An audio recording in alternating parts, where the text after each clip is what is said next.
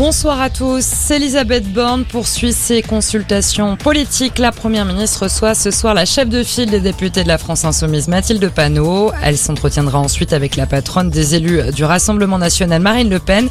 Et c'est à l'issue de ces consultations, dans les heures à venir, qu'Elisabeth Borne décidera si oui ou non elle soumettra la semaine prochaine son gouvernement au vote de confiance de l'Assemblée. Pour le moment, elle assure que la question n'est pas tranchée. Et en attendant, Elisabeth Borne s'est rendue aujourd'hui au siège du planning familial aux côtés de la ministre déléguée en charge de l'égalité homme-femme, Isabelle Rome.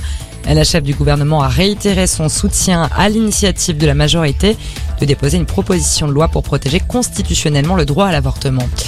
Euh, Gérald Darmanin attendu ce soir dans les Pyrénées-Orientales. Le ministre de l'Intérieur vient à la rencontre des pompiers qui luttent contre les flammes. Près de 1100 hectares sont partis en fumée dans un incendie entre Cels-le-Château et Opoul-Périos. Euh, le feu est toujours actif. L'objectif principal des pompiers catalans est de fixer l'incendie avant que le vent ne tourne. L'heure du verdict au procès des attentats du 13 novembre, la Cour d'assises spéciale de Paris rendra sa décision ce soir. Ils sont 20 à être concernés, 14 présents sur le banc des accusés. Le parquet national antiterroriste a requis la perpétuité assortie de période de sûreté pour 4 d'entre eux, ainsi que la perpétuité incompressible pour Salah Abdeslam, seul membre encore en vie des commandos. Deux ans de prison ferme, c'est la peine à laquelle a été condamné cet après-midi le militant d'ultra-droite Loïc Lepriol.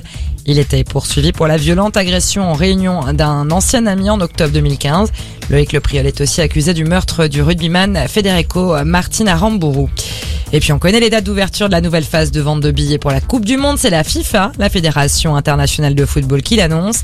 À partir du 5 juillet jusqu'au 16 août, euh, vous pourrez acheter des billets sur le principe du premier arrivé, premier servi et non plus sur un modèle de tirage au sort. C'est tout pour l'actualité. Belle fin d'après-midi à tous.